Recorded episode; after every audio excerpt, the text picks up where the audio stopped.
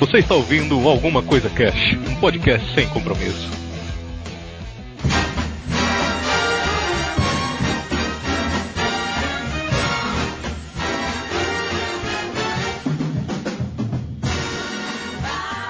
Olá, senhoras e senhores. Aqui é o Febrini e nego não se enxerga. Achei. Apaga. Aqui é a Sally e eu tenho certeza de que sou cega desde que parei de ver. A redundância nessa frase foi absurda, mas tudo bem. Olha a comissão de cegos processando a gente. Aqui é o Caldana e eu só sei duas coisas: que o Rei Charles sabe fazer música e filho. Que puta que pariu a quantidade de criança que esse moleque tem. Moleque, eu vou rechar de moleque. Garoto, eu sou um cara eterno, isso aqui é desde o início dos tempos. Aqui é o Marcelo Vulgo Ray e Steve Wonder é o Ray Charles Reverso. Verdade. Ai, aqui é a Kelly e a deciclopédia do Ray Charles é uma das melhores coisas da internet. Verdade.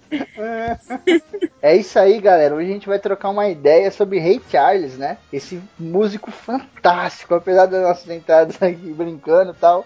O fato dele ser cego, pra ele não era nada, tá ligado? Tem até uma parada interessante que numa entrevista perguntaram pra ele eh, o que, que ele achava, né? Que tinha realmente deixado ele cego ou não. Que tinha, tem muita especulação em cima disso, a gente vai falar no, no cast e tal. Mas ele falou assim, cara, quem me deixou cego foi Deus. E eu agradeço, porque se ele não tivesse feito isso, eu não tinha me tornado o que hoje eu me tornei. Então, vamos trocar essa ideia foda sobre esse músico fantástico, só depois dos. Recadinhos da galera do Alguma Coisa Cast. Regadinhos. Ronaldo. Ronaldinho.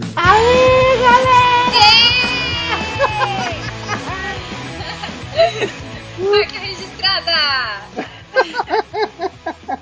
Chegamos a mais uma leitura de recadinhos da galera, Luanda. E aí, Febrino? Muito bem, leitura de recadinhos do nosso programa de Vercingetorix. Olha aí, fala o nome dele três vezes, Luanda. Sem Não consigo! Vercingetorix. Vercingetorix. Pronto!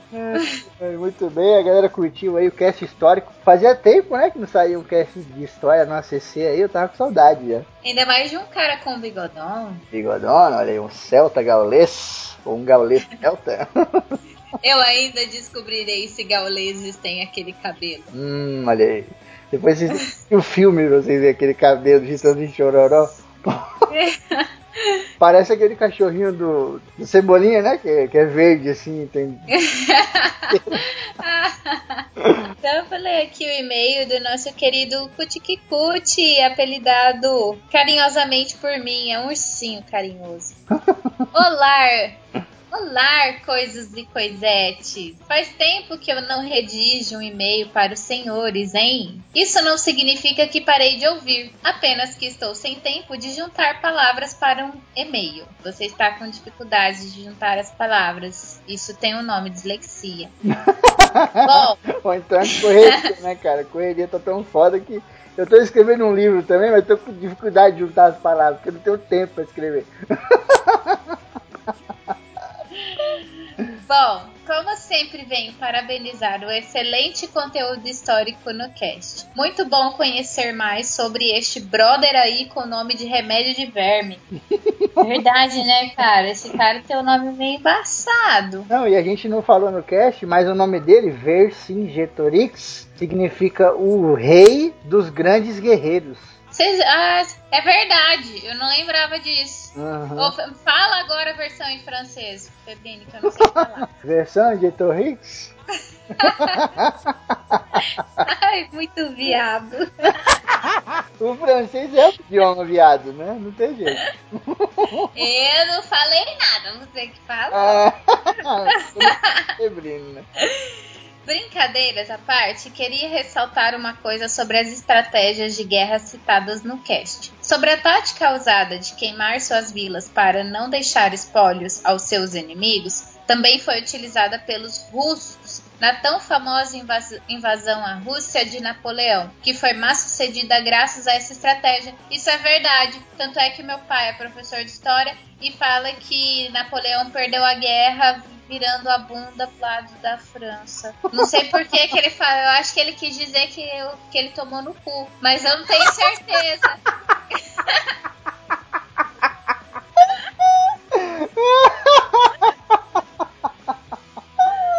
Caralho, isso você não encontra nos livros de história. Chupa a sociedade. Cara, meu pai é um cara muito liberto. Para o azar ou sorte dos gauleses, eles não viviam num ambiente de temperaturas absurdamente frias como a Rússia, que foi principal fator para a derrota do Tyrion francês. Isso certamente tornaria essa tática muito mais eficaz. Mas se isso realmente mudaria o rumo da guerra, eu não ligo. I don't care. I love it. I don't care. Mas o real motivo de eu realmente, nossa, real motivo de eu realmente, redundância mandou, mandou um abraço. Querer mandar o e-mail é para recomendar a obra-prima de Albert Uderzo e René Goscinny, meu quadrinho franco-belga favorito, Asterix. Aliás, eu diria que, para entender a situação daquela época, eu recomendo fortemente. Além de ser carregado de humor e críticas como todo bom quadrinho francês sabe fazer. Uhum. Hum, francesão. E até deixa aqui a recomendação, vai ter link no post aí do pessoal ouvir lá o Meia Lua Drops que a gente fez sobre Asterix, cara. Que a gente falou um pouquinho lá e tal. Foi mó legal. 10 minutinhos aí sem compromisso. Vai estar o link no post aí. Não sei se você ainda acha algum Asterix por aí para comprar, mas com certeza se você procurar na internet, vai achar muito material excelente deles. Se vocês nunca leram ou viram algum filme do Asterix, é praticamente obrigatório. Hashtag fica a dica. Verdade, tem que ver mesmo, cara. Confere porque é maneiro. Passava desenho deles, acho que no, no SBT ou na Globo, não passava? Passava, eu eu adoro o Obelix, cara. O Asterix é o principal, mas o Obelix pra mim é foda demais. Então, passava, não sei. Até na época assim do meu sobrinho pequenininho passava ainda. Um grande abraço e sucesso de Zadzu Putikiput. PS. Muito boa a recomendação do Caldana. O canal Proco. Muita coisa já conhecia, mas achei muito bom o jeito que é explicado. E Febrine, desenho não é saber desenhar, é treino. Quanto mais se faz, melhor fica. Só tem que começar. Olha aí. Bem. hashtag diquinha pro editor.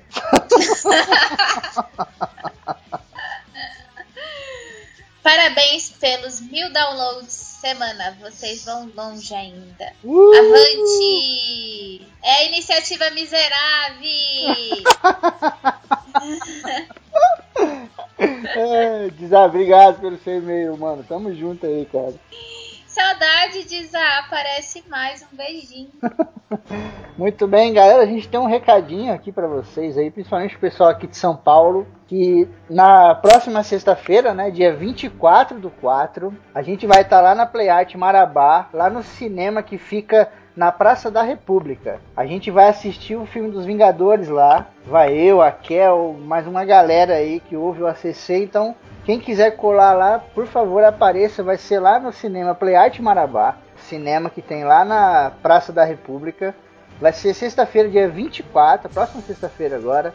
A sessão vai ser das 18 e 11 Então comprem para essa sessão, 18 e 11 Fica lá na Avenida Ipiranga, no número 757. Cara, você pegando o trem, você desce na estação República do metrô. Já fica pertinho. Lá você pergunta onde fica Play Art Marabá. O cara vai te explicar lá, qualquer um na rua, e você chega facinho lá, cara. Sessão das 18 e 11 Aparece lá pra gente ver esse filme aí juntinhos e trocar ideia depois do filme aí. Isso aí, gente. Vá, vão todo mundo, porque se eu pudesse ir, eu também iria. Só que eu moro no sítio, aí fica um pouco difícil pra eu ir. Rouba um cavalo aí. Mas vai ser legal. Chega montado igual a mina do cavalo de fogo lá. Ai, que saudade daquele desenhos clássicos. É, Imagina a Luanda chegando ali na Praça da República no cavalo preto. O cavalo de fogo. Não, não é assim.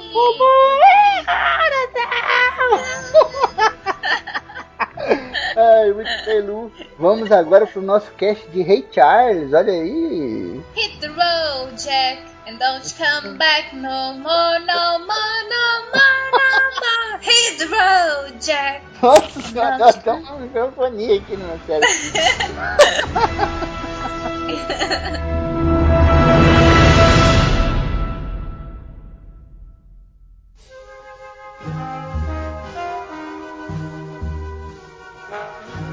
A gente tem que falar de Ray Charles hoje de todos os âmbitos possíveis, né? A gente vai acabar entrando em política, falando de, de guerra, de vários estilos musicais diferentes, né, cara? Porque não tem como você falar de Ray Charles sem falar também dos Estados Unidos, né, cara? Do- toda aquela, aquela coisa burocrática e social que tava rolando ali, né? Ray Charles ele nasceu em setembro de 1930 na Geórgia e cresceu na Flórida, né? E ali no- nos meados de 30, 29, a gente teve uma situação americana, né, muito conhecida, ou, ou a gente acha que é muito conhecida, né? Pode ter uma grande maioria de pessoas que não sabe que é a Grande Depressão, né, cara? Teoricamente você estuda isso no colégio, agora se a pessoa tá prestando É. atenção ou não, é verdade. É que geralmente a gente estuda com uma crise de 29, mas o que acontece depois a gente vai no embalo, né? Acaba por não um- conhecendo como uma grande depressão, mas com uma crise de 29. É, foram anos negros, né, pros Estados Unidos, né? Sim, que foi logo depois da Primeira Guerra Mundial. Então, os Estados Unidos estava vivendo um, um momento muito bom da economia, né, que vinha ali dos anos 20, que, dos anos 20, que foram foi a melhor década para a economia ame- norte-americana, que até foi onde foi criada aquela expressão do American Way of Life. Só que, como eles estavam crescendo cada vez mais na indústria e produzindo muito mais, eles tinham que exportar essas coisas, porque dentro do país deles não tinham mais como, não tinham mais mercado para vender. E como tinha acabado de ter uma guerra na Europa, então tava todo mundo fudido, ninguém podia comprar nada, né? E tem aquele grande problema da máfia, né? Que a gente citou lá no nosso cast de lei seca, que os caras acabavam com a economia, né? Porque é aquele negócio, coisa que vem de forma ilegal não gera PIB, né, cara? Não gera PIB, não gera grana.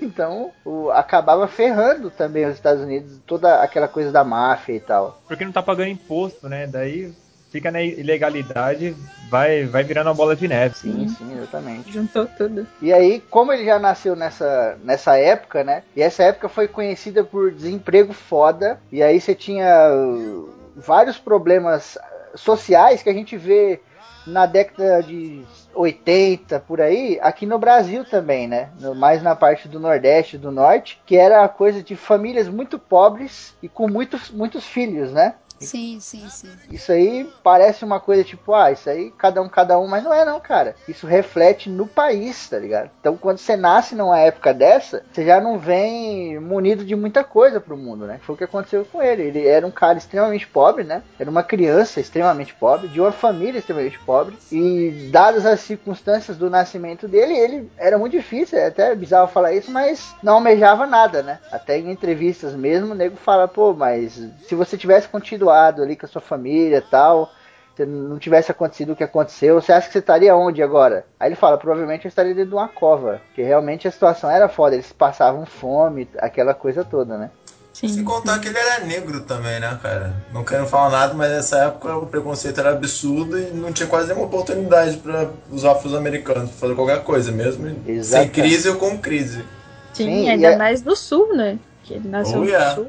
Do... Uhum. É um apanhado de coisas que acaba refletindo, cara. Não ali exatamente no Ray Charles quando criança, né? Que é onde a gente tá agora. Mas reflete em tudo que, que tá ao redor dele, entendeu? Tem como ele, ele nascer e ele ser apaixonado por música, aquela coisa toda, vivendo num ambiente hostil, extremamente pobre e tal. Então, o que acontece é que o- ele veio a ficar cego, né? Aos seis anos. Algumas fontes dizem seis, outras dizem sete. Vocês sabem com exatidão? No, no site lá, no site oficial dele, tá sete anos. Sete. né? Bem, eu não convivia com ele na época, mas de 6 para 7 a diferença não é muito grande. Ele. Ele ficou cego por causa de um glaucoma. Então, mas aí, Branco, existem algumas divergências, cara, que ele mesmo dizia que isso não era certo, não era sabido, né? Porque teve também um problema com sabão muito forte no olho dele, né? A mãe dele, ela lavava roupa pra, pra fora, né, cara? Era lavadeira. lavadeira, né? Conhecida lavadeira e tal. E ela usava muito produto químico, né? E ele teve um problema. O próprio irmão dele morreu, né? Afogado, assim, dentro de um, de um balde, né? Enorme, né, cara? Acho que mais uma bacia, né? Sim, mas teoricamente morrer afogado não tem nada a ver com químico, é físico ali. Não, mas tem a ver com a profissão dela. Não, sim. Que o que puxou essa coisa do olho dele também. E aí ele mexia muito com esse tipo de coisa. E tem gente que diz que esses produtos químicos, sabão, que o sabão naquela época era um sabão extremamente quase que artesanal, né, cara? Não tinha um controle rigoroso, não tinha nada. Cara, em 1936 aí, você não tinha muito. A, a própria higiene no trabalho não era levada a sério. Acho que a primeira É. lei de, de- de higiene do trabalho é de 1970, se não me engano. Era o sabão do Clube da Luta, cara, mais ou menos. Exatamente. E aí pegava Ah, é. muito, né, no olho dele e tal, e muita gente desconfia que isso pode ter causado, mas o glaucoma também não é descartado. É que é verdade que naquela época eles eram muito pobres, eles é, já não tinham muito acesso à, à saúde e tal. Eu acredito que ter acesso a um hospital lá seria muito difícil, né? Então vezes ele pode ter ficado cego, cego e nem sabe direito. Uhum, exato, cara. Porque uh, pra quem assistiu o filme, o Ray, né, vê que no próprio filme mostra ele ficando gradativamente de uma forma rápida, né, mas é assustador, né, cara? Você tá vendo, daqui a pouco você começa a ver tudo embaçado, embaçado, embaçado, e daqui a pouco você não vê mais nada. E pra uma criança é foda, né? E, e o mais foda, eu acho, dessa parada da cegueira foi que foi um, baque atrás do outro. Quando ele tinha 5 anos, ele viu o irmão dele morrendo lá, como o Febrini falou, que ele caiu dentro da bacia e se afogou, e ele achando que o irmão tava brincando, mas não tava, e ele ficou com aquele sentimento de culpa, e tipo, no ano seguinte, um ano, dois, ele já ficou cego, entendeu? Então, isso pra uma criança ainda, foi uma parada muito, pesada, né? Que tá acontecendo na vida dele. Porra, um trauma. E a mãe dele é, não aliviava com ele. Ela tratava ele como se ele não fosse cego. Mas, Exatamente. mas, e ele, mas assim, ele não é. Ele não tem nada, nenhum remorso sobre isso. Pelo contrário, ele agradece a criação da mãe por isso. Ele era muito próximo da mãe. Sim, cara, Sim. é- Tinha que deixar ele duro, né, cara? Pro mundo. Porra. Menino cego negro nos Estados Unidos nessa época, ah, ninguém vai sentir pena. Ela tentou ensinar o melhor que pôde pro menino. Essa questão aí do- da mãe dele é muito foda, porque ele era filho da Aretha Williams, né? E tem muita gente que criticava depois que ele ficou famosão e o pessoal começou a conhecer a vida dele.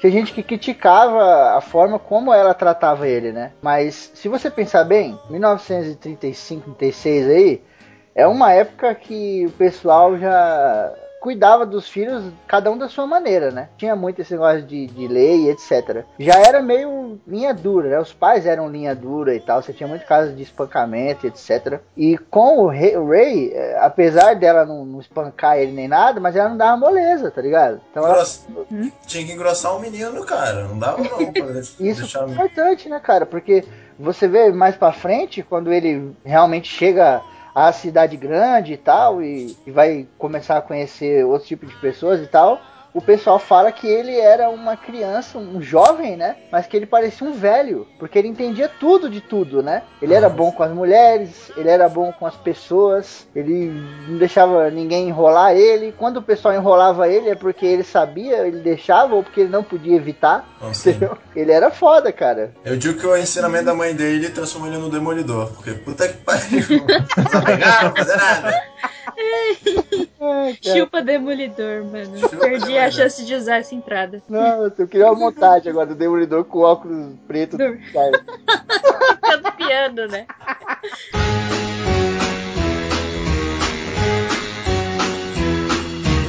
Well, I got a woman.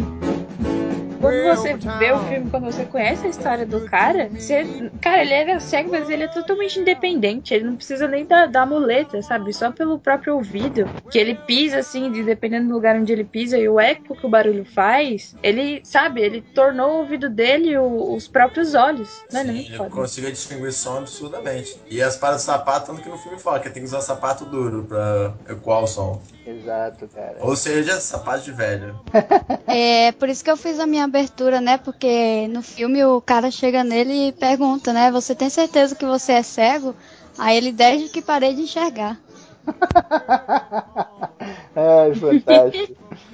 Ele tem. A mãe dele, né? Apesar dela ser aí truculenta e tal, como a gente falou, ela tinha um carinho e um amor gigante por ele, né, cara? Tanto que às vezes ela dava um ta- aquela coisa que a gente vê até muito em filme italiano, né, cara? Dá um tapa na cara, depois vai lá e dá um beijo na pessoa, né? Pô, aqui, cara, você tá errado, mas eu, eu te amo, tô fazendo isso pro seu bem, tá ligado? Eu não quero ver o seu mal e tal. Não, a mãe dele foi foda demais na vida dele. No filme, se você não se emocionar com a atitude que ela tem de ela impõe pra ele que ele tem que ser independente, independentemente se ela tá ali do lado dele, ela ele tem que seguir sozinho. É ele e pronto. Exato. É, parece que ela tava adivinhando, né? Que ela, quando ela morreu, ela- ele tinha 15 anos só. Então ela- ele não teve a mãe por muito tempo. Uhum. Sabe? Parece que de alguma Exatamente. forma ela sentia essa parada. É, porque ela, ela era mais experiente, então a criança ela é muito momentânea, né, cara? Ela vê muito aquilo ali. E o adulto não, ele já olha muito lá na frente, né? Então ela tava olhando pra ele e ela tava pensando nele com 20 anos. Como que ele seria com 20 anos sem ela por perto, se ela não, não falasse pra ele, ó, o mundo é sujo, o mundo é feio, sabe? E até aí que ele entra na escola pra surdos e cegos, né, de Santa Agustine, na Flórida, que foi uma coisa foda na vida dele, né? Que é lá Preparou ele pra música ali. Exato, lá ele aprendeu, né, o que era a música. E quando ele aprendeu o que era isso, ele descobriu que isso já estava dentro dele, né? Ele mesmo fala, a música já nasceu comigo, ao contrário da cegueira que eu adquiri durante a minha vida e tal. Isso é muito foda. Nessa época ele aprendeu a tocar piano, sax alto, é, órgão, trompete e clarineta. Caraca, é muita coisa, hein, maluco? E a, e a partitura, né? A parte de partitura e Em tablatura. braille. ainda, Tablatura que acho que nem tinha nessa época. Tablatura pra- Partitura- Tablatura pra piano não existe, é só partitura. Pra Tablatura acho que é em mais braille- cordas, né? É, ela é violão, na verdade, tablatura veio antes de partitura. Partitura foi criada por causa do piano, porque não tinha como você botar uma tablatura gigante, tamanho do piano. Mas o ele para aprender a ler partitura em braille é muito difícil, porque é um papel pra mão esquerda, um papel pra mão é, direita e tem que juntar os dois na cabeça dele pra tocar. Enquanto a partitura você vê tudo na hora ali. Ele começou a ter contato com a música erudita e ainda quando- antes, antes da mãe morrer, ele ia pra igreja, ele ia pra igreja batista, e aí onde ele teve contato com o gospel, que foi uma das maiores influências para ele criar o soul. Aí, a maior influência dele na vida inteira. É muito característico na música dele, gospel. Porra, é, e o soul eu acho foda esse estilo, até pelo próprio nome, né? Que é a alma, né, cara? E você vê Exatamente. as apresentações do Ray Charles, cara, eu adoro, eu adoro ficar assistindo no YouTube. Se deixar, eu fico o dia inteiro, porque é o, o cara toca com a alma mesmo, né, meu? Você vê a expressão dele, o movimento dele, cara, você pensa que ele vai subir no piano. Ele dá risada, tá ligado? Ele tá brincando, sabe? É uma criança brincando ali, cara. Isso é muito foda. Tem uma música que eu adoro, acho que é Living for the City, o nome. Acho que é do Uhum. Stevie Wonder. E essa música é fantástica, mas tem uma apresentação que é o Stevie Wonder e o Ray Charles tocando, cara. E tem no YouTube isso. Se eu lembrar, eu vou deixar o link aí no post. E tem uma hora que o Ray Charles ele se empolga tanto com o solo que tá rolando que ele quase põe o pé em cima do piano. Bate Verdade. palma, sabe? Puta, é muito foda ver ele tocando. Então, o estilo soul realmente é essa parada, é o cara tocar com a alma, né? Tanto que a gente teve muitas outras pessoas que adotaram o estilo e que o próprio Ray Charles não gostava, tá ligado? Que ele falava assim, cara, eu não sinto essa parada na sua música. Eu não sei como você é no palco, sabe? Mas o que eu sinto na sua música não é soul. Você tá ali entre o RB, que é o Rhythm and Blues, né? E o rock and roll que tava surgindo aí. É que tem até também um pouco a ver com a parada comercial, né? Que naquela época as gravadoras elas estavam querendo impor muito isso, inclusive no Ray Charles. Sim, sim, é verdade.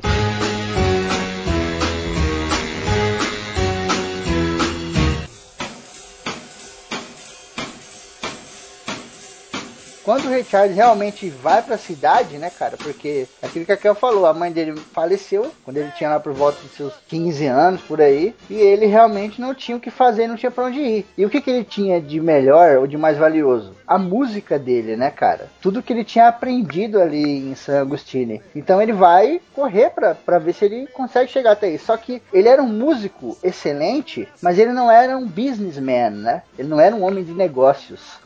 Ele não sabia como entrar nesse ramo, porque se você parar pra pensar, você pode ser o maior músico do mundo, mas e aí? Como é que você vai fazer as pessoas conhecerem seu trabalho? Hoje em dia você tem internet, mas em 1945 você tinha o quê?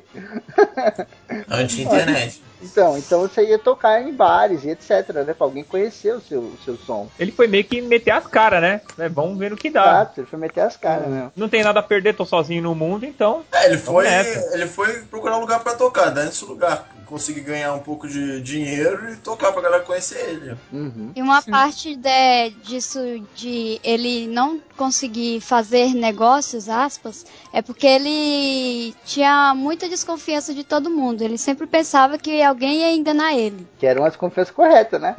Exatamente. que Era todo como o mundo mundo estava, né? funcionava. É, que todo mundo já, já ele, eh, todo mundo não, mas ele passou por muita coisa no começo da carreira relacionada a isso, de pessoas querendo enganar ele só porque ele era cego. Tem uma Sim. frase do filme, eu não lembro direito, mas ele diz uma parada assim: os brancos, eh, eles acham que eu não sei que eles estão roubando de mim, e eles roubam assim mesmo. E os, os negros sabem que eu sei, mas eles também roubam assim mesmo.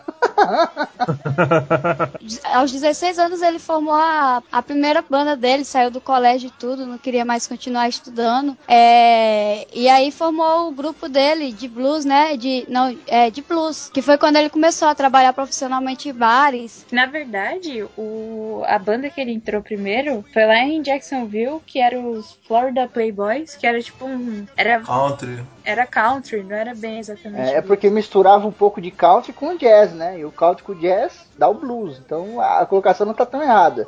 Não, Mas eles sim, tocavam só country também e só jazz também, né? Não, é porque o Ray Charles, ele, ele começou a entrar em qualquer tipo de banda, porque ele conseguiu tocar praticamente quase todos os estilos. Isso que deu um grande repertório pra ele. E sabe por que eu gosto de country? São as, música de country? São as histórias, cara. São as histórias. Ah, é, foda. As letras, né, cara? São. Parece aquelas, aquelas modas de viola, né, cara, antigonas do Brasil, onde tinha uma letra foda, né? Que contava. Até tá passando a novela aí, olha só agora o plot twist no cast de Rei Charles, eu vou citar Rei do Gato. Febril, febril não bebendo, filho de mamãe. Vai, vai, rei do Tá gado. passando aí o, o Rei do Gado, né? E lá tem uma puta de uma moda de viola aí, uma música dessas que conta a história do, do rio que tinha piranhas e tal, e que eles tinham que atravessar com a boiada, e eles matavam um boi, o mais velho que tinha, para as piranhas comer enquanto a boiada, a boiada passava, né? Então essas músicas têm muitas histórias e tal, e o country tinha também, né? As histórias tanto pessoais quanto regionais, né? Isso era É, foda. se você parar pra pensar com a história da vida do Ray Charles, pelo menos inicialmente, parece muito uma história de country. Assim, um cara solitário, com uma dificuldade no mundo frio, que quer todo mundo quer destruir ele, só que ele persevera pela própria força de vontade, é mais ou menos isso. É, e as músicas dele, Caldana, pra frente, são muito biográficas, são muito pessoais, né, cara? São, cara, Às mas é por ele- isso que ele consegue o som, porque ele tá cantando sobre ele. Você não consegue fazer aquele estilo de música falando da Joaquina que tá atravessando a rua. Fantástico, fantástico, cara.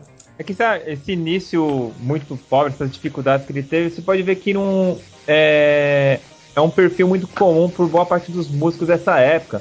Se você voltar lá pro cast do, do Elvis, do Johnny Cash, pode ver também que eles nasceram na merda também. É verdade. Aí, aí você percebe que a música era a válvula de escape dele. Era a forma dele se tacar o foda-se, tá ligado? Sim, sim. É que, tipo, é aquela parada, né? Quando você não, não tem o que per não tem nada pra perder, o que vier é lucro, entendeu? Então você vai com tudo. É, e a paixão também, né, Kel? O cara, Sim. quando ele tem aquela paixão louca de querer ser alguma coisa, ele, puta, é aquele negócio, o que vem, fa- o que vem fácil, você não, sabe, você não correu atrás, né? Você tinha muita gente que tinha dinheiro pra caralho na época, tocava e tal, e era conhecido porque era famoso, tinha pai que era dono de, de, de gravadora, etc. Mas não vingava, né? Porque o cara não tinha garra, não tinha gana, né, meu, de correr atrás. Sim. Esse tipo de gente que cresce na dificuldade tá acostumado a enfiar, dar murro em ponta de faca e continuar. A galera que nasceu rico, o primeiro problema que tem, ou deu alguma merda, desiste, porque não, não vai querer mais. Porque querendo ou não, virar música assim, nessa época ainda era difícil pra caramba. E, e dava um trabalho dos infernos fazer aquela. ah, road trip, desculpa, só tá na cabeça em inglês. Aquelas viagens pra cantar em vários barzinhos, porra, o ano todo fora de casa, era uma dificuldade dos infernos. Isso, e a época, né, cara, o tipo de música que eles tocavam, que tem instrumento pra caralho, tem metais, só o baixo, né, velho? Bagulho pra você levar aquela porra ali, você tem que contratar um caminhão, um serviço especializado. Então, ele gastou muito dinheiro na Florida Playboys. Ele ganhou uma grana também. Ele- tem muita gente que fala que ele saiu de lá com quase mil dólares e tal. Eu acho que era 700 dólares que eu vi na 700, minha pesquisa. então, mano. Era 600 dólares. Aí. E ele pegou esses 600 dólares pra pegar um busão pra Seattle, porque ele queria crescer, tá ligado? Não, mas calma aí, calma aí. Ele pegou os 600 dólares e pegou um busão. Não foi pra pegar. Mas Parece que o ônibus custava 600 dólares. Bem. Essa época- Pra dizer a verdade, 600 dólares naquela época era dinheiro, hein, Então, cara. é isso que eu ia falar. É, Sim, então, sim. Não-. Hoje em dia é dinheiro. Pega isso, multiplica por 3,20. Aí você vai ter quanto é. Verdade. Tem uma coisa curiosa, né? Que quando ele vai pra Seattle, ele precisa alterar o nome dele, né? O nome dele era Ray Charles Robinson. Charles Robinson. E ele teve que mudar só pra Ray Charles. Porque a gente tinha um grande boxeador, né? Sugar Ray Robinson. Que é o Sugar Ray Robinson. Então ele falou: caralho, ele vai achar que sou eu. então vou mudar. Você vê como que é, cara? Como o cara queria realmente chegar lá, ele não era nada ali. Mas mesmo assim ele já falou: peraí, quando eu for um cara mundialmente famoso, eu não quero ser confundido. Então eu vou mudar meu nome. Ele já tinha essa visão, né? Não foi acontecendo sem querer. Ele falou assim: meu, eu quero levar minha música pra todo mundo. Quero ficar tocando no boteco aí e tal, fedendo a, a whisky, né? No filme. Ele tinha um plano em mente. Você percebe que ele já tinha alguma coisa em mente que ele queria algo maior. Ele, e ele sabia que ele tinha habilidade, ele sabia que, que No- tinha capacidade filme? isso. Ele, é, é, tipo, ele não. Ele sabia que a, a. A deficiência dele não seria um. Um problema. Não seria um problema. Ele conseguiria chegar lá, né? E o, o, foda, tipo, nessa parte do nome, que ele muda o nome no filme, né? Vem o, o cara lá que tá ajudando ele, o produtor e tal, e chega pra ele e fala, então, a gente vai ter que mudar o seu nome. Só que ele falou, cara, não importa como você vai me chamar. O que importa é que as pessoas escutem a minha música. Música. É verdade. É verdade, é verdade. E você pode ver que isso é uma coisa boba, mas muita gente não faria, né? Esse foi um sacrifício mínimo dentro de uma gama de sacrifícios gigantescos que ele ia fazer ao decorrer da vida dele, não só para manter a carreira dele, quanto para continuar compondo, né, cara? Porque ele tinha um grande amor por compor, né? Apesar de, de tocar ali e tal, ele adorava, né, cara, ficar compondo músicas e tal. Mas ele tinha um dom também, né? Ave Maria. Se eu tivesse esse dom que ele tinha, eu também ia amar compor. Vai treinar. Dom sem treino não é nada. Diga isso.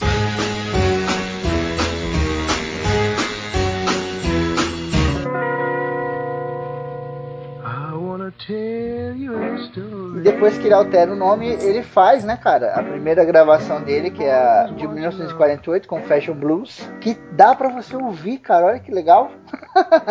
você não consegue mais comprar, você não consegue mais encontrar isso em lugar nenhum. Só se você for um cara que garimpa música pelo mundo inteiro. Mas você tem como ouvir hoje na internet. Então, E se achar, você vai pagar um fígado também, né? mas o- a discografia do Paulo Coelho pode te ajudar Não. E aí também que ele começa com um grande problema que vai refletir aí nas músicas dele, né? Além da vida dele. Eu acho que a vida do Ray Charles e as músicas elas andavam muito juntas, né? Sim. Então sim. quando muda uma coisa, acaba mudando outra, que ele começa a usar drogas, né, cara? Isso aí é uma coisa negra do passado do Ray que a gente não vai omitir aqui, porque a gente vai falar tudo. É verdade, cara. Que é, ele usou muita coisa, mas o que bateu mesmo foi a heroína, né, cara? E a heroína naquela época ela era muito mais forte do que é hoje em dia, né? Hoje em dia o nego mistura com um monte de tranqueira, deixa ela mais fraca e vende mais, né? É igual a cocaína, né? Naquela época não, era muito mais forte e tal, e realmente era destruidora essa droga. Ah, eu acho que É, ele a cocaína, a cocaína de hoje que a gente tem, é, essa coisa grave, é a heroína de antigamente, né? Uhum, sim, sim. Eu acho que ele usava heroína bastante, cara, era pra aliviar um pouco da culpa que ele sentia muito por causa do irmão, situação da mãe e tal. Sentia uma pressão absurda ali. É, cara. Ele, a gente fala tudo que ele era destemido e tal, mas ele não tinha medo, tinha uns problemas. Ele sabia que ele era cego no mundo complicado que era. Ninguém- sim. E ele tá sozinho no mundo, não tinha ninguém pra recorrer. É, mas, Aí- todo, mas toda pessoa destemida, toda pessoa que é fearless, que você olha e fala, caralho, esse maluco é foda. Ele tem um medo ali, sabe? Nas horas que ninguém tá olhando, ele pensa naquilo, cara. É muito difícil. O próprio Conan, que é um dos personagens Bárbaro. mais fodas aí que a gente tem, que é um Fearless também, um cara completamente sem medo, ele tinha, né, cara, os demônios internos dele, né? E não tem como você se livrar disso. Mas todo grande herói, o personagem assim que é corajoso é porque ele tem o medo, só que não deixa se derrubar pelo medo, ele enfrenta ele. É assim que ele cresce mais e parente ser fearless, como o Febrinho tá falando. Exato. E o Ray Charles sempre foi muito aberto é, sobre esse assunto. Uma entrevista que ele fala que é, ah, eu fiz a mim mesmo, não foi sociedade, não foi traficante, não, não foi porque eu era cego ou pobre, foi tudo minha culpa. Ele, ele- eu fiz isso porque eu quis mesmo, ele quis experimentar mesmo. Exato. Ele, ele não Sim, fica com, sim, sim. com, sei lá, com, com moralismo, Coitadismo, coisa, né? com coitadismo, exatamente. É, isso aí tá também no- na autobiografia dele, que é a Brother Ray, mas é nessa autobiografia que ele fala isso aí que o Branco falou mesmo, que não foi ninguém que fez isso, foi ele mesmo tal. Eu acho isso foda, cara. E, e essa parada dele ser aberto quanto a heroína, na época não era tanto, né? Ele não, não deixava a galera saber. Depois que ele se recuperou, que ele começou a falar de uma forma mais confortável e tal, porque realmente na época lá, se ele fosse pego com essa porra, ele tava fudido, ele tava começando a carreira agora. Já era um cara Não, negro ia acabar- e cego. Ia acabar a carreira dele ali, Porra, cara. Ele é, não ia, nada. ia nada. acabar com ele, cara. Ele ia pra cadeia e não saia mais. A Atlantic Records eh, comprou os direitos pra produzir os CDs do Ray Charles, que estava crescendo, só que ele era muito desconhecido, tinha uns dois no máximo. E ele fazia show de bar em bar. É, calma Ah, aí, Atlantic- CD Fala. é forma de falar, né, Calduro? Porque nesse tempo aí, CD. Tá bom, os nossos ouvintes vão pensar que eu tô falando de que naquela época existia MP3. Era um CD preto. Não, é, Não, você baixava na internet as músicas dele, mas ele era desconhecido. Tá bom, vinil pra todo mundo. ele, ele era Vinil. número 8 mil no iTunes, tá ligado? Ninguém. Ele precisava de podcast. O podcast ia ajudar ele. Tá bom, gente. Era vinil. Feliz? Cara, zero. Quem ia comprar os vinis dele, porque ele não era tão conhecido. A Atlantic Records com- é, comprou o contrato dele porque viu potencial nele. E foi na Atlantic Records que o Ray Charles se tornou o Ray Charles. Realmente cresceu. Porque, querendo ou não, a maioria das músicas dele sempre parecia que o som era familiar de outro cara. Por, por ser cego e tal, ele sempre copiava o que tava A mais referência, ou né? é a referência. E na Atlantic Records que realmente tornou ele o que ele é, fez o estilo dele. É, e lá Ele- na, na Atlantic, lá na Atlantic é onde ele grava I Got a Woman, né, cara? Que puta, eu adoro essa música, cara. O primeiro realmente show dele, foi o primeiro que- cara, ele grava acho que antes que ele Mess Around, né? A Mess Around. Mess Around é foda. A Mess Around, se eu não me engano, foi um, um cara da própria Atlantic, né? Que, que tinha composto e ficou meio assim, né? E aí chegou no Ray. Porque o Ray Charles, ele, ele era um cara que. Ele era querido, né? Ele era um cara querido porque ele vivia sorrindo, vivia feliz, sabe, cara? É o tipo de gente que eu gosto de ter ao meu redor, sabe? Eu não gosto Ah, de gente obrigado. triste e tal. É. Ele lembrava muito aquele cantor, cara, brasileiro que morreu aí esses tempos. Eu não lembro o nome dele, aquele deixa que digam, que pensem, que falem, deixa isso pra lá, vem pra cá, o que que tem. Qual que é o nome desse cara? Ninguém sabe? Putz, mano. Eu sei quem é, mas não. Se alguém lembrar, coloca aí nos comentários e tal. Mas puta, ele era muito feliz esse cara. E eu achava demais isso. Eu até comentava com a minha mãe, né? Pô, esse cara é feliz pra caralho, eu adoro isso e tal, não sei o quê. E o Ray Charles tinha essa coisa, né? De ser o cara feliz e não sei o quê. Então, muita gente que às vezes queria gravar alguma coisa ou tinha uma ideia, não chegava nas outras pessoas da Atlantic, porque os caras eram meio, sabe, narizinho empinado e tal. E como o Ray Charles era gente da gente, a galera trocava muita ideia com ele, né? Então ele mesmo falava que muita música que ele compôs é de histórias de amigos, cara. Histórias que amigos contavam e ele se identificava com aquilo, né? Falava, pô, minha vida não é tão diferente da sua, tem um pouco de coisa ali e tal. E acabava fazendo, né? A Mess Around foi isso. 52 foi quando ele também começou a criar a sua própria identidade, que é, ele começou a, a juntar as influências dele para a criação do, do estilo soul, né? Do soul music. Exato, foi onde ele foi consolidando o soul mesmo, né? Tem muita gente que acha que o soul já existia, aquela coisa toda. É igual o rock, né, gente? O rock tem sempre aquela treta, né? Quem criou o rock? não Não é criação, é, na verdade essas coisas não é criação, é tudo evolução. Eles vão pegando várias referências, vão misturando e vão criando gêneros. Só que ela é uma evolução, não é tipo assim, ah, em 52 do nada mudou, veio o som. Ela é uma evolução, mas ela tem um limite, né? E quando, e quando ela chega no limite é que ela se consolida. Então ela vem aquela mistura homogênea de várias coisas, várias coisas, daqui a pouco, pá, virou um bloco sólido. E Quando vira esse bloco é o estilo, né? E foi ele que transformou a mistura sim. homogênea no bloco que era o soul, né, cara? Sim. Isso mesmo, no caso dele, ele mesclou música erudita, que ele tinha influência, com gospel e com rhythm blues, é, rhythm blues também. Uhum. Daí aquilo é a música do demônio. é verdade. Porque, Porque pessoal- as letras falavam de outras coisas que a igreja não considerava legal, né? Verdade, tem uma música muito emblemática que é Little Light of Mine, que ele mudou pra Little Girl of Mine, né? É. Teve uma treta aí e tal, porque a Little Light era uma música de igreja, né, cara? E quando você troca Deus por uma mulher na letra e tal, É blasfêmia! o pessoal fica louco, né? Já ficaria louco hoje, imagine naquela época, né? Nossa, Que não foi uma boa propaganda, né? Entre aspas, porque começaram a falar dele. não, mas naquela época era muito mais forte, Sim. porque era onde os, os negros tinham vez, tá ligado? Não era só a religião. Hoje em dia a religião já é foda, né? Qualquer coisinha o negro já sai brigando. Mas ali não, era a religião e era onde o, o negro tinha vez, sabe? Então o negro falava Ah, assim ele, pô, você tá pegando a parada que é onde a gente é respeitado e tá desvirtuando, sabe? Então foi um problema foda pra ele, cara. E acho que até por isso que ele parou, né? Parou muito de, de, de trocar essas letras e tal e passou a compor coisas próprias. É, É, mas a- uma das melhores músicas dele que ele fez foi em cima dessa mistura aí, de pegar um gospel e transformar num blues. I Gotta Woman. I Gotta Woman é muito foda, né? E ela foi criada em cima disso. Sim, sim, Em a gente homenagem à mulher dele, né, cara? Exato. A gente tem a, a Hallelujah também, que é muito foda. Não, mas peraí. A Garo Woman eu acho que não foi criada em cima da, da, da mulher dele, não. Foi. No filme tá dizendo que é. Eu acho que não, porque a letra sim. fala, Não, eu assim, tenho uma mulher ele- em cada uma das cidades. Não, é, assim. não foi Não. em cima da mulher Não. dele, não. Mas cidade. Numa ele cidade. pegou, a, é, ele pegou essa música aí, que era, na verdade, era uma música gospel e transformou numa, numa música boêmia, mas não foi exatamente pra mulher dele, né? Foi sim, porque, tipo, ele fala de ainda. Eu achei meio machista, mas tudo bem, eu aceito, porque ele é da época. Porque ele fala que ela. Ele, eu tenho uma mulher na Uma cidade mulher que sabe o seu cidade. lugar e que sabe que tem que ficar em casa e não sei o que. Nossa, É. Tipo assim, eu não acho que a letra fala exatamente isso, mas é mais ou menos isso, que tem uma boa É. mulher que cuida dele lá depois da cidade. É, agora eu tô vendo aqui, ela me dá dinheiro, Ela ela, me dá dinheiro quando eu preciso. ela nunca. E ele ainda vira pra ela e fala: Não, eu estou fazendo uma musiquinha linda pra vocês. Filho da mãe. fica chocada. Sério, tá tudo no sorriso. Não importa o que você tá falando, tá tudo no sorriso. Quem É é verdade. que o Charles? Essa letra quer dizer, essa letra quer dizer que ele era Michê, né, cara? Meu Deus, É, gigolô. acabou com a poesia do cara, velho.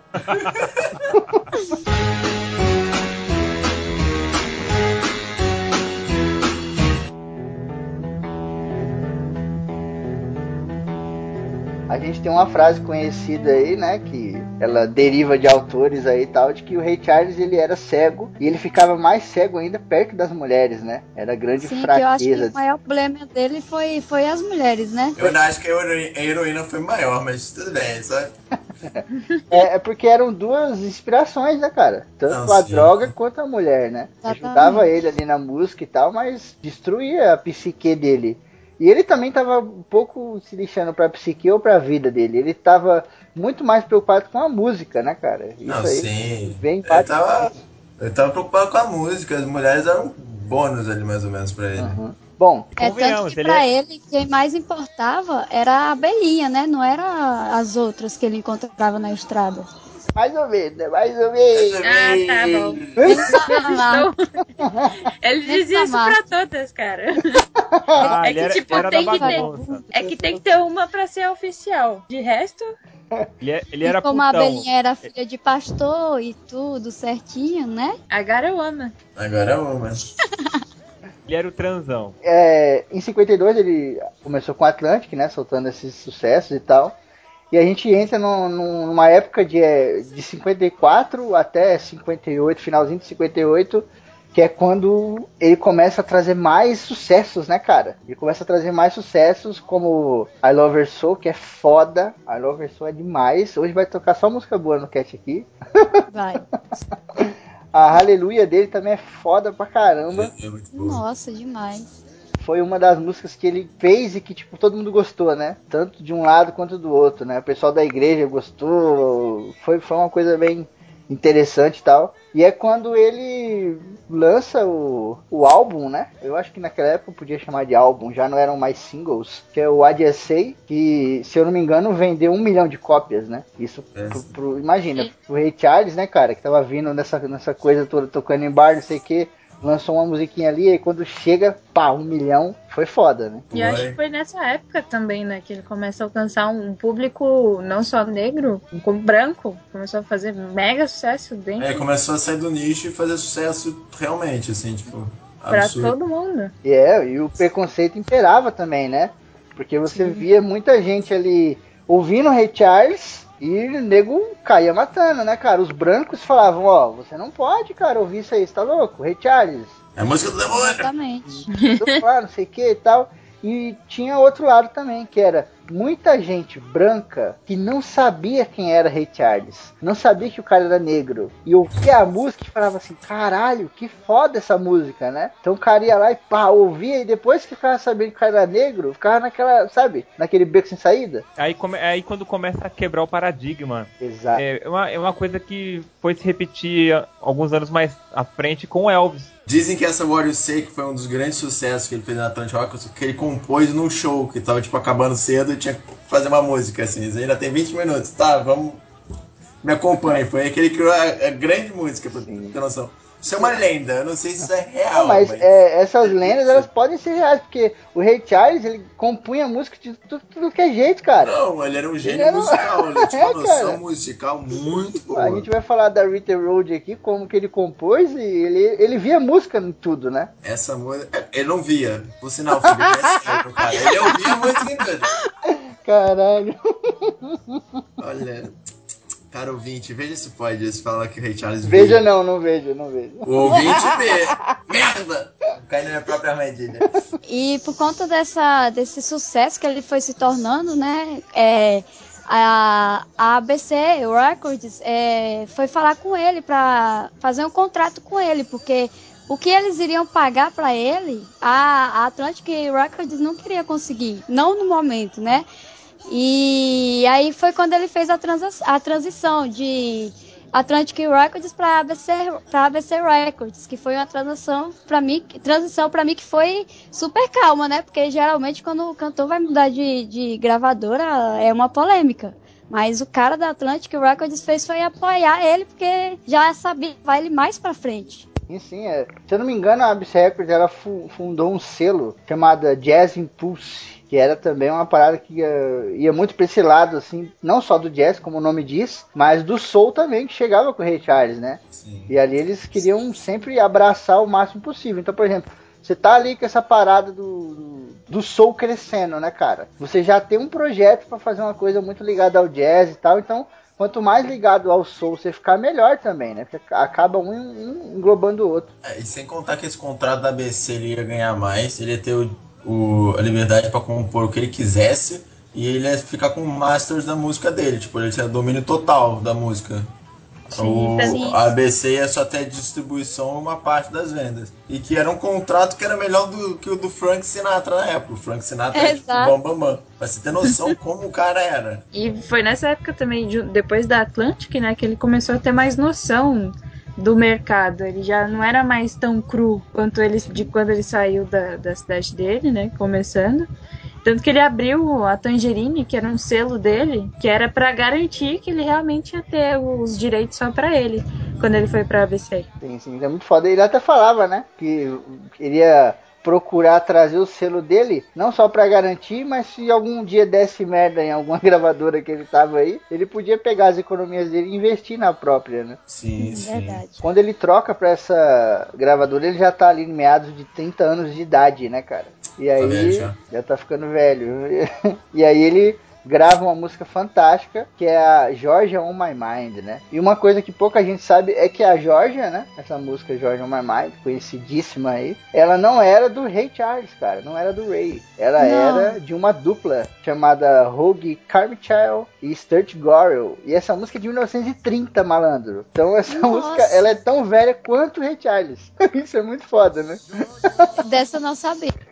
É, Se a música so- saiu no aniversário dele, tá certo, ó. Que na verdade, essa música ela foi é, direcionada pra uma pessoa chamada Georgia. Não era nem pro. É, não era nem pro lugar em si e tal. E quando o Ray Charles gravou ela, né, cara, regravou, que ela virou um, um boom foda, né? E até o próprio estádio da Georgia pegou essa música na voz do Ray Charles e adotou, né, cara, como uma música oficial do estado, né? Pegou, a Georgia pegou a música, né, depois do- de, de uma treta maligna, que ele foi pra lá tocar a música dele. Ele foi fazer um show lá na Georgia e quando chegou lá, tava a pista, né, onde ele ia apresentar era segregada. Era uma época tensa. Então eles, a pista era exclusiva para os brancos e os negros tinham que ficar no ali numa baiazinha, mais escondida lá pra trás. E aí o Ray Charles se recusou a tocar. Ele falou: "Cara, eu não vou mais tocar em lugares racistas". Aí ele deu uma treta lá que o cara, o dono do, do lugar lá que contratou ele,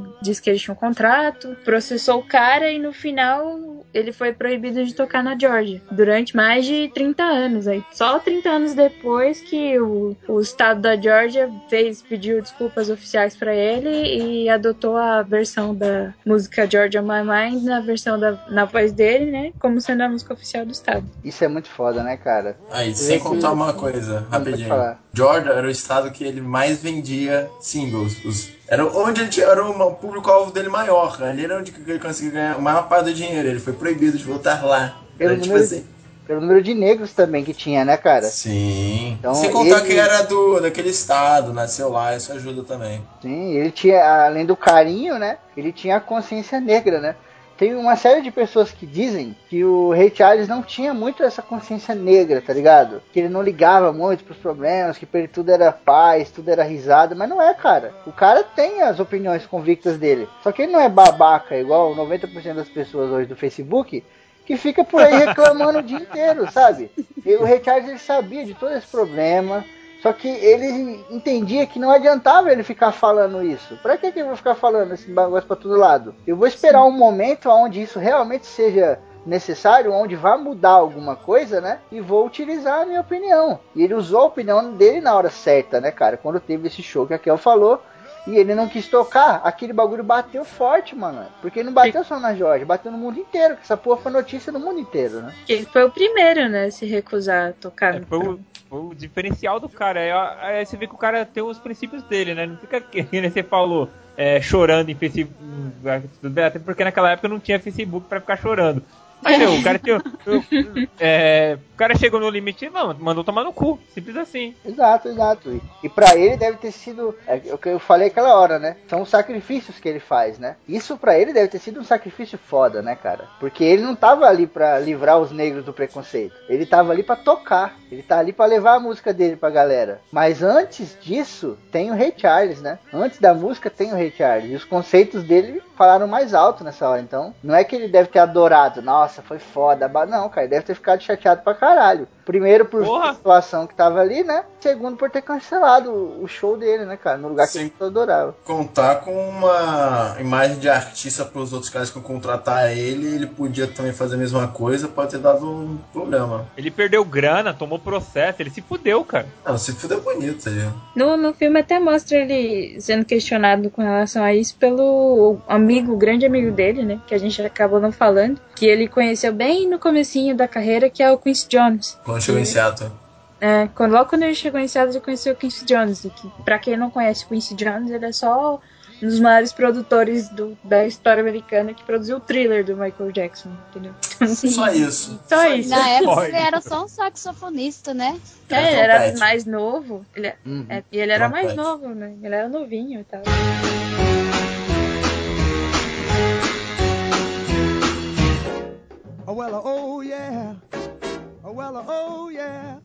A gente, depois de, de toda essa, essa parte, a gente chega aqui, antes de, de falar mais de Ray Charles, a antimiscigenação, né, cara? Que foi uma, uma parada das leis mais bizarras que aconteceram no mundo, que aconteceu em 1863, mas que nego, como é que eu posso dizer, tentou esconder isso o máximo que podia, né? E aí, essa parada que a Kelly falou, eu deixei para falar da antimiscigenação agora, porque ela tem muito a ver com isso. O que aconteceu era o seguinte: o Ray Charles já era um cara muito famoso nessa época, ele já era um cara respeitado, né? Já era um cara conhecido, mas muita gente, cara, não respeitava o cara como ser humano por ele ser negro, cara. E nas leis da antimiscigenação tem uma que é muito bizarra, que ela proíbe o sexo interracial. Isso é de 1863, tá ligado? Mas a, até hoje, se brincar, tem gente que tem esse pensamento idiota, né, cara? Ah, nos Estados Unidos ainda é muito mais, cara. Que agora, só agora tá aparecendo um casal interracial que eles falam que é negro e branco. É.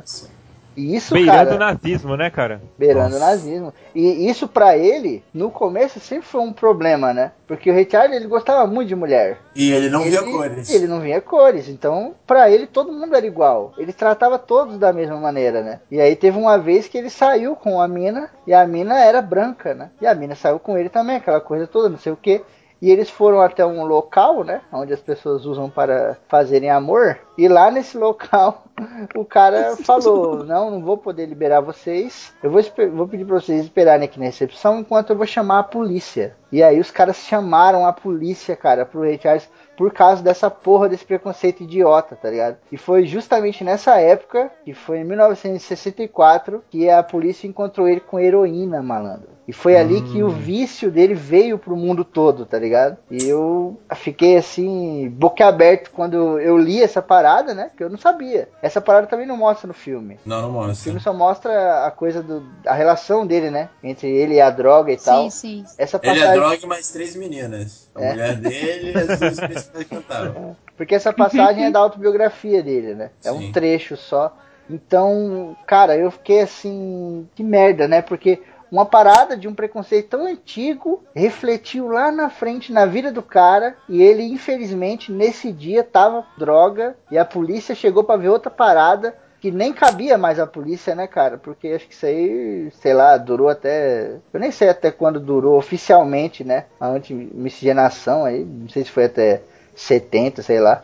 Mas pegou o cara de calça curta e aí foi um boom, né, cara? Porque é aquilo que eu falei. Todo mundo que admirava o Ray Charles, porque ele era um cara de boa, era um cara brincalhão, era um cara que não fazia mal pra ninguém. E daqui a pouco o cara é, é pego com drogas. O mundo inteiro fica sabendo que o cara é um drogado. E a droga tem um, um- um conceito tão ruim, né, cara? Ela traz uma energia tão ruim. E hoje em dia a gente tem a cabeça mais aberta e já consegue entender e tal tem usuários de droga que tem família, aquela coisa toda, que compra fora regularmente, sei que. Mas, putz, nessa época, cara, isso aí quase destruiu a carreira dele, né? E como É a gente fala aqui.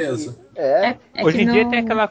Hoje em dia tem. a- A gente consegue entender que o cara que é viciado, ele é um doente. Ele é um cara que precisa de ajuda. Mas naquela época, o cara que era um viciado era um vagabundo. Mas nem tanto isso, né? Tipo, tem, tem até uma glamorização da droga. Tipo, principalmente mais tarde, quando você tem a- os rockstars, né? Que era todo mundo usando droga. Se o cara não era metaleiro ou não usava droga, como assim, cara? Isso tá, tá meio estranho esse negócio. Era, era uma associação direta, mas naquela época não era assim.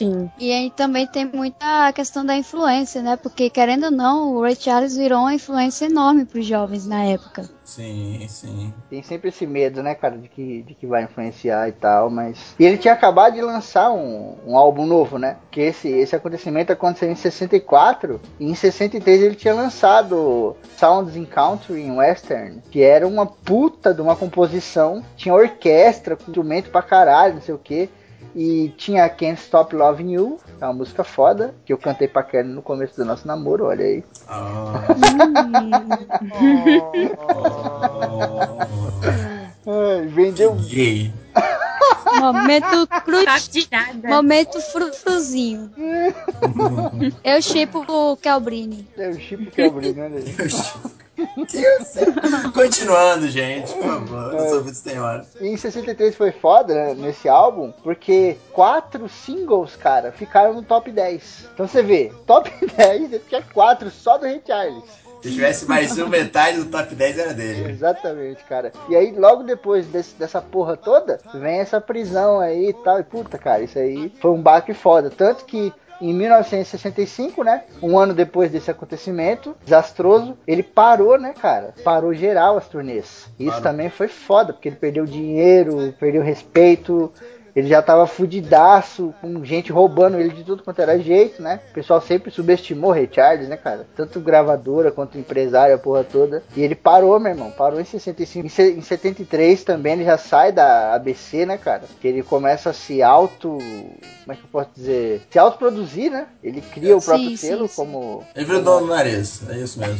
Como a Kel disse, ele já tinha um selo e agora ele cria outro, né? Que é o crossover. E ali ele, ele mesmo se produzia, ele fazia do jeito que ele tinha vontade, entendeu? Ninguém segurava ele e tal. A não ser quando precisava atravessar a rua que eu não conseguia ver os carros. Nossa, meu Deus, que.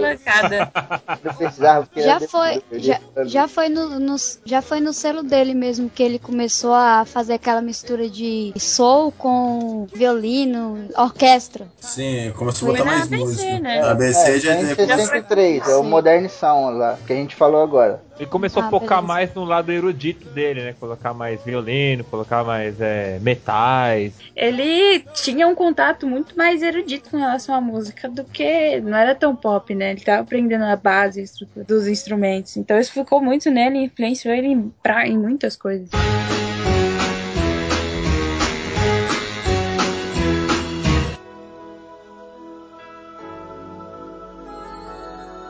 A carreira dele sempre continuou, cara. A carreira dele nunca, como é que posso dizer, parou, né? Ele nunca parou mesmo assim. Mesmo quando ele teve essa recessão aí de, de turnê e tal, que ele não fazia mais shows, mas os discos dele, cara, tava arregaçando. Vendendo pra caralho, programa de TV. Ele fez um monte de participação em filme, tá ligado? Ele era Sim. foda, maluco. Todo mundo respeitava pra caralho. A gente tem até a famosíssima We Are The Road, né? Que o Michael Jackson, como é que eu posso dizer? Compôs junto com o Lionel Richie e organizou a parada toda, né? Pra É fazer que- parte do, Na do verdade foi projeto. o Quincy Jones, né?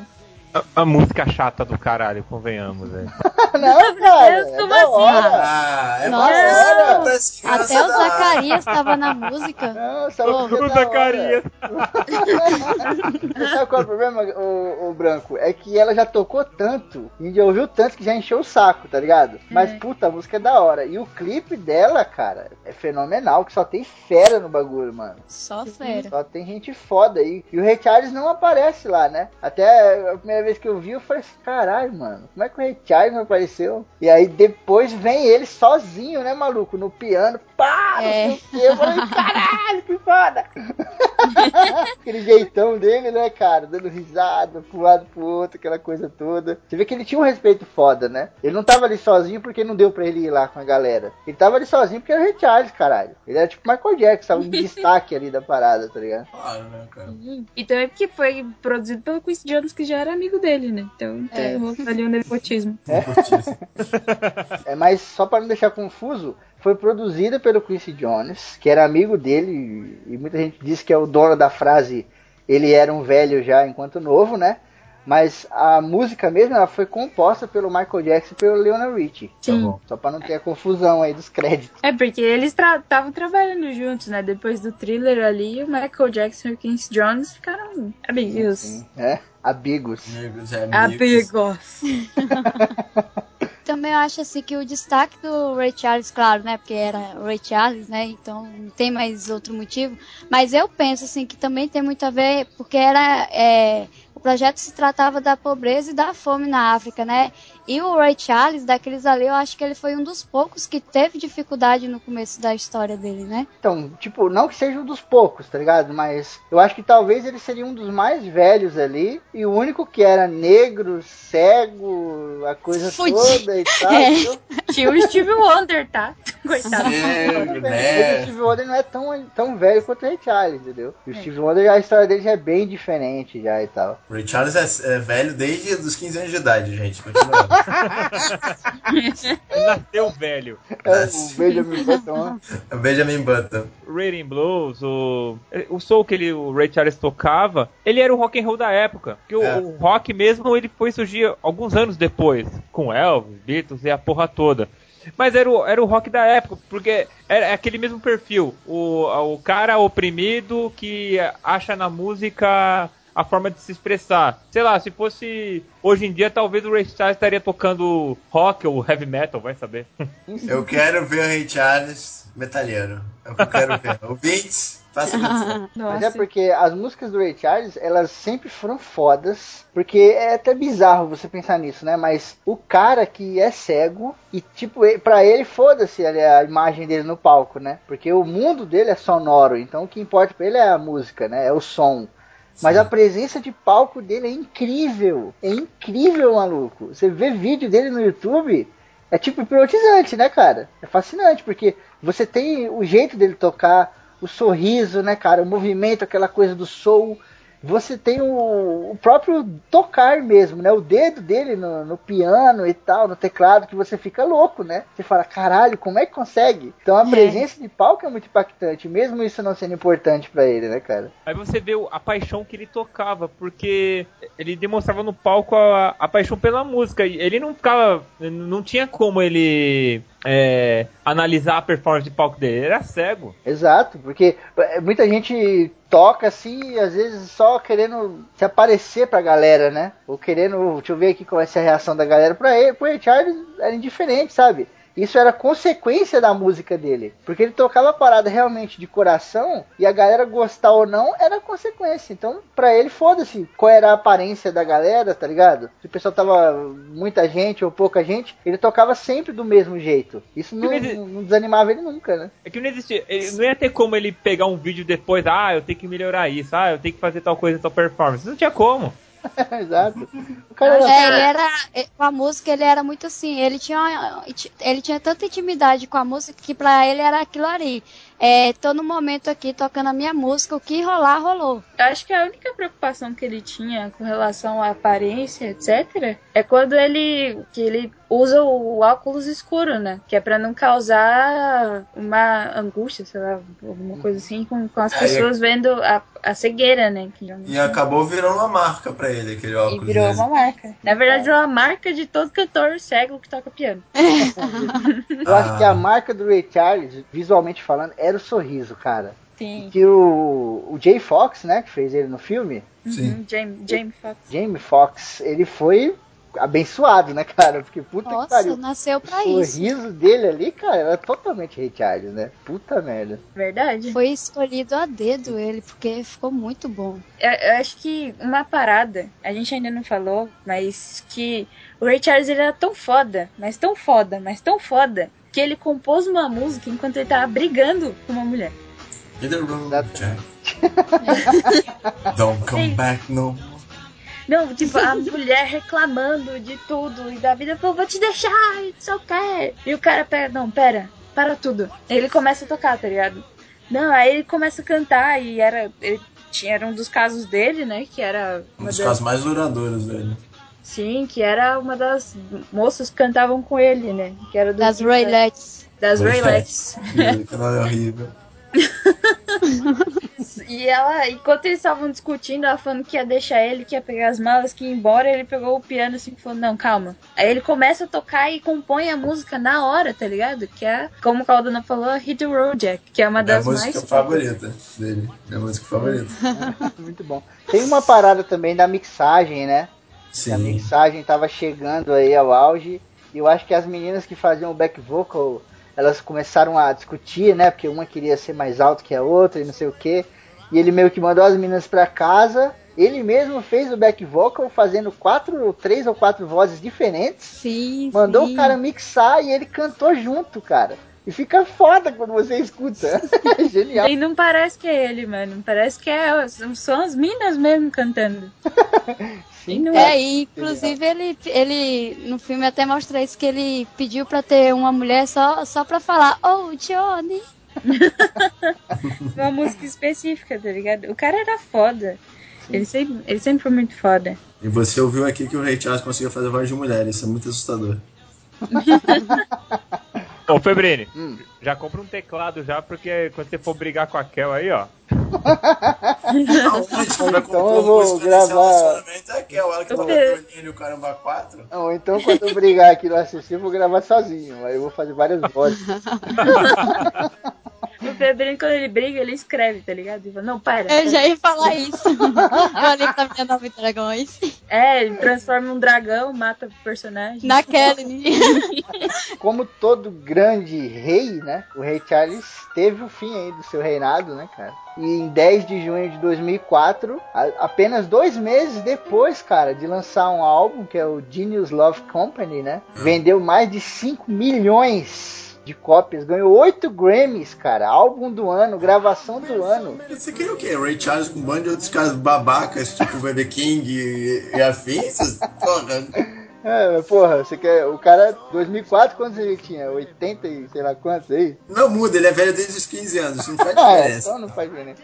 E ele morre, né, cara, devido a, a complicações aí nos rins, né? E gente disse que ele tinha também um problema sério no fígado, né? E eu fico pensando, caralho, dinheiro é foda mesmo, né, cara? Não importa o quanto você tenha, chegou a hora, vai mesmo, né, meu? Não tem como você evitar, né? Por mais foda e por mais rico que você seja. Então. O, o foda é que, no começo da vida dele, a grana, porque a- o transplante de córnea, se não me engano, começou em 1938, sei lá. né? Aí, no começo da vida dele, ter dinheiro, talvez, também não é certeza, pudesse salvar ele, impedir que ele ficasse cego, né? E no final da vida ele tinha todo o dinheiro do mundo e mesmo assim não impediu que ele morresse. Isso que é Ah, Tem uma coisa interessante, que o Ray Charles ele tinha filho pra caramba, o pessoal diz aí que ele tinha em torno de 13 filhos, né? Mas Que a gente sabe. É, É. que a gente sabe, é isso que eu ia falar, que a gente sabe.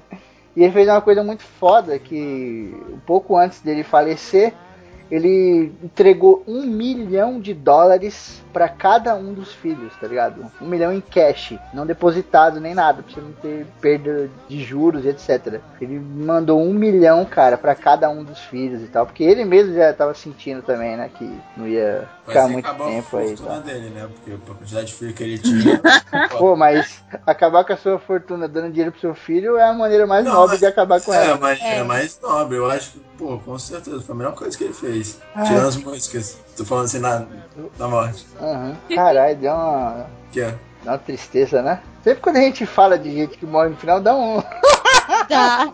Ah, então, tipo assim, qualquer É. pessoa vai ficar triste, porque no final de qualquer um é morte, caramba. Vamos reviver o Richard então. Gente, ele revive, tá? Seis vezes deu. O Dr. Frankenstein tá ajuda nesse processo. Ele revive é, graças às esferas do dragão. Isso. Pronto, aí, vamos terminar o cast feliz. Eu acho que é mais justo é isso. pelo poder da música. Olha aí.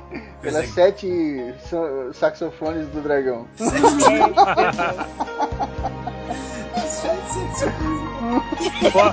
you